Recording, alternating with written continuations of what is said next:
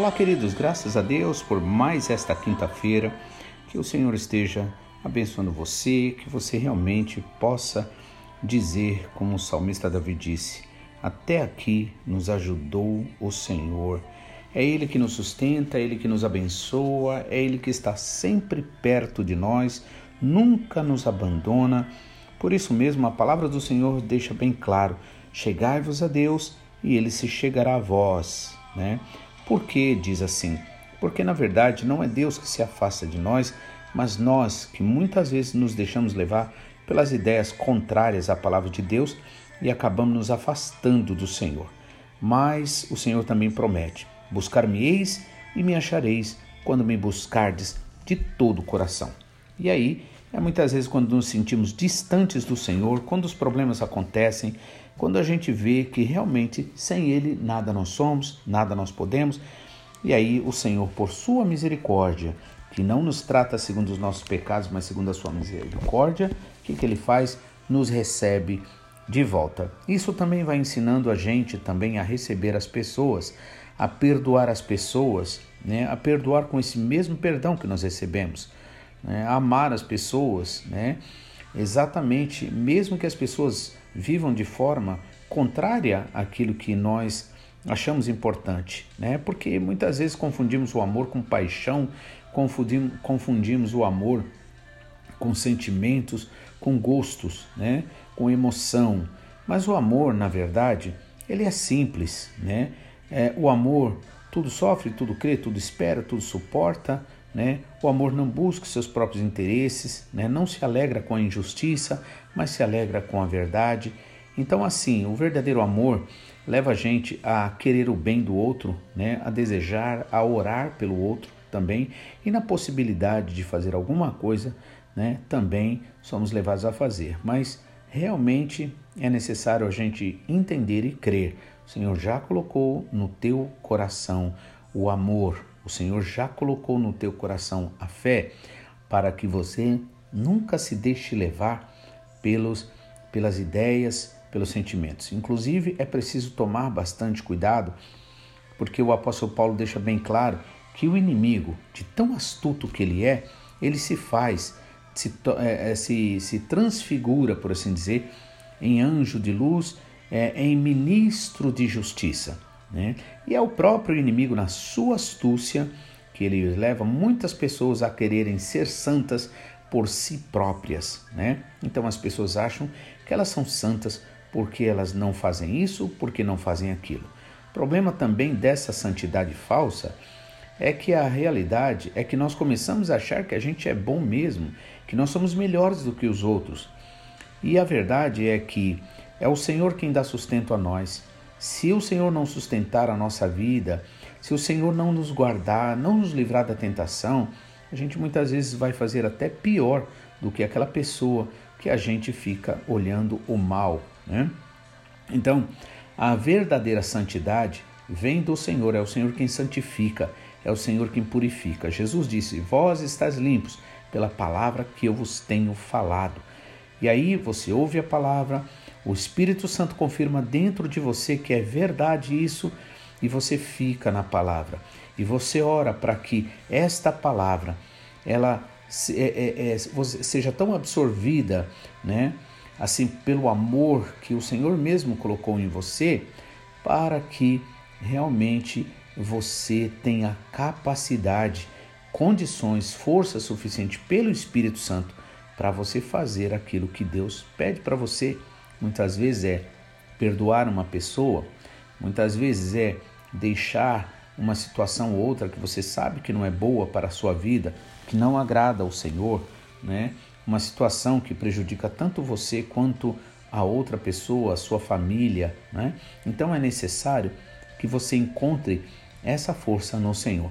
Por isso que a Bíblia diz: não é por força nem por violência, não é pela sua capacidade, não é pelas suas promessas, não é porque você acha que você tem que ter determinação. Eu gosto também de lembrar sempre que nós não pregamos, é, não pregamos força de vontade nem determinação, porque somente as pessoas que muitas vezes fizeram de tudo, tentaram o melhor e não conseguiram, sabe quanto é duro você ouvir uma palavra dessa, né?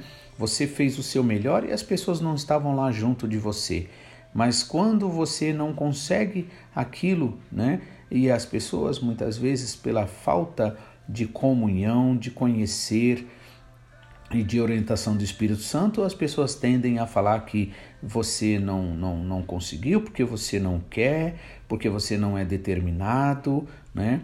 A verdadeira determinação, quem coloca em nós é o Espírito Santo, né? Por isso, são coisas que, na verdade, nós precisamos orar ao Senhor, pedir, Senhor, fortalece a minha fé, Pai, fortalece a, o meu coração.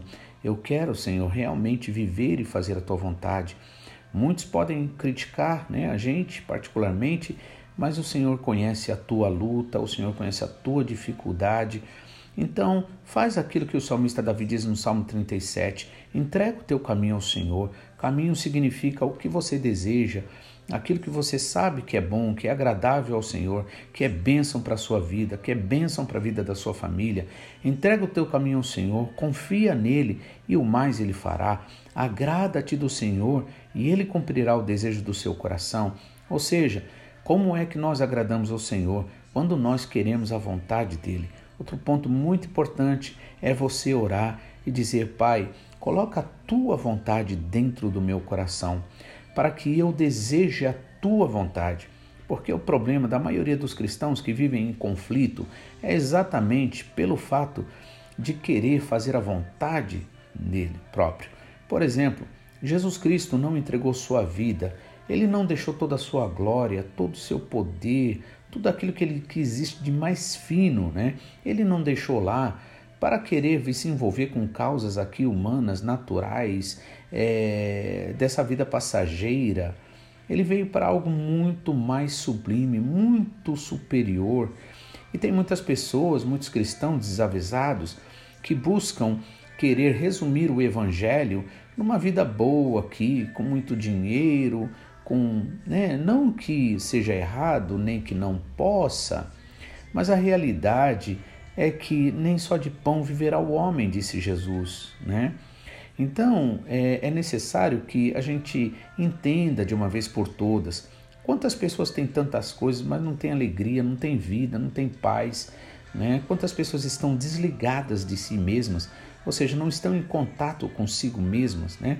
estão totalmente à mercê de qualquer ideia, de qualquer é, é, forma de elogios ou críticas. Né?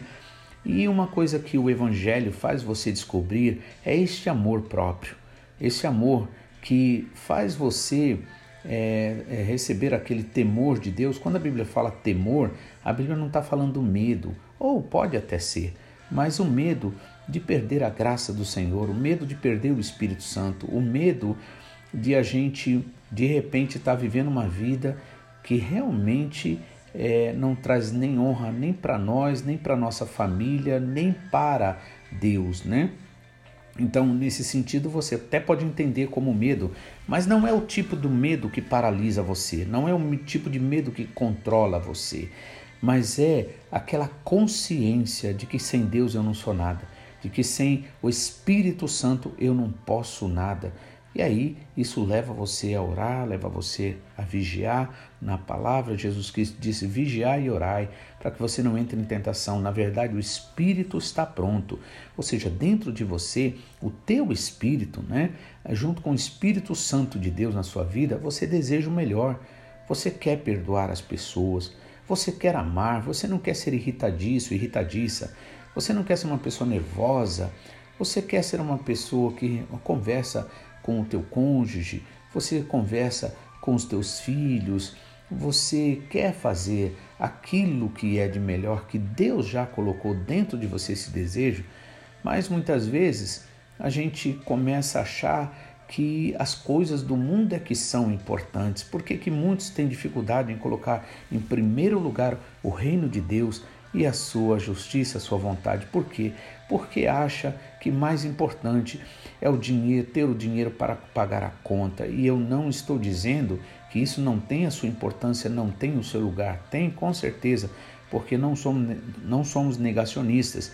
No entanto, isto não é o mais importante. O mais importante o Senhor já te deu a saúde, o Senhor te deu a inteligência, o Senhor te deu amigos, irmãos, pessoas, famílias para dar todo esse suporte para você. Veja o amor de Deus na tua vida.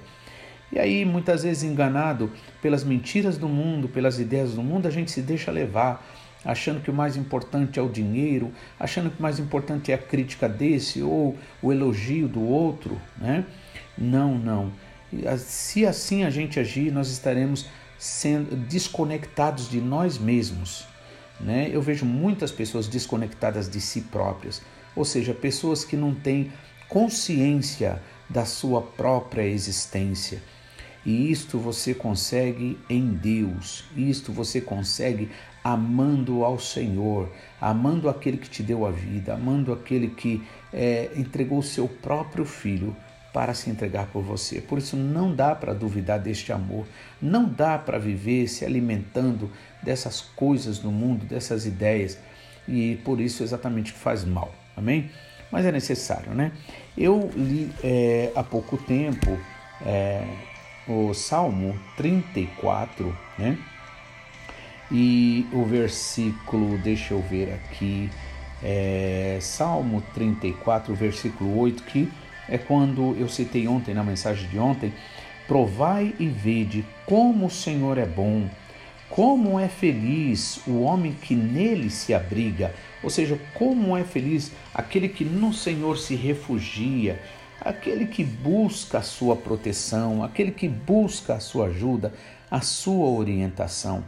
Se assim você fizer, você verá como o Senhor é bom, como a misericórdia dele dura para sempre como você vai ser liberto, liberta de complexos, né? A gente vive em um mundo onde as pessoas é, precisam acreditar que elas estão sempre erradas, que elas estão sempre devendo, que elas estão feias, que elas precisam disso, precisam daquilo, que elas são infelizes, quando na verdade Jesus Cristo disse uma coisa que eu acho fantástico, maravilhoso.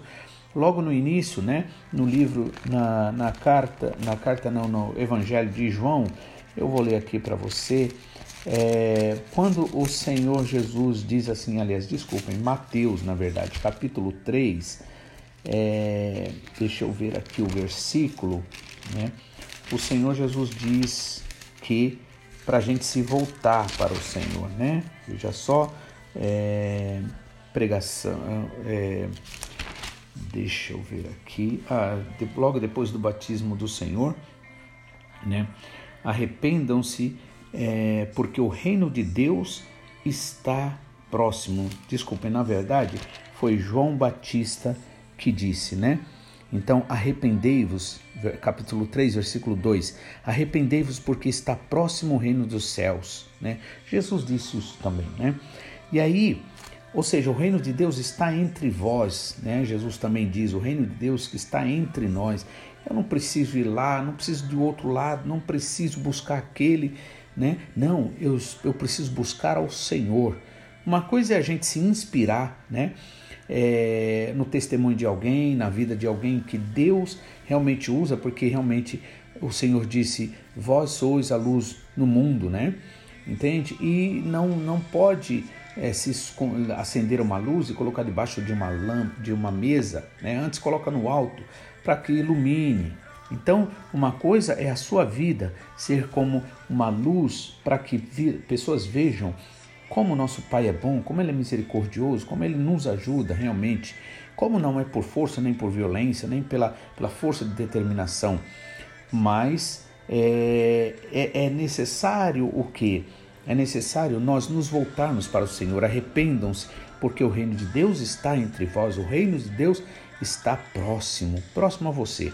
Qualquer hora que você desejar, que quiser, com certeza, se você se voltar de todo o coração ao Senhor, o que vai acontecer? O Senhor vai mostrar a sua glória e o seu poder na sua vida. Por isso, vale a pena a gente confiar no Senhor, vale a pena a gente esperar, vale a pena a gente dizer: Senhor, a minha vida pertence a Ti, eu te amo, Senhor, e eu quero ser mais e mais cheio do Espírito Santo. Que o Senhor abençoe essa sua quinta, que você seja cheio da graça do Espírito Santo, em nome de Jesus.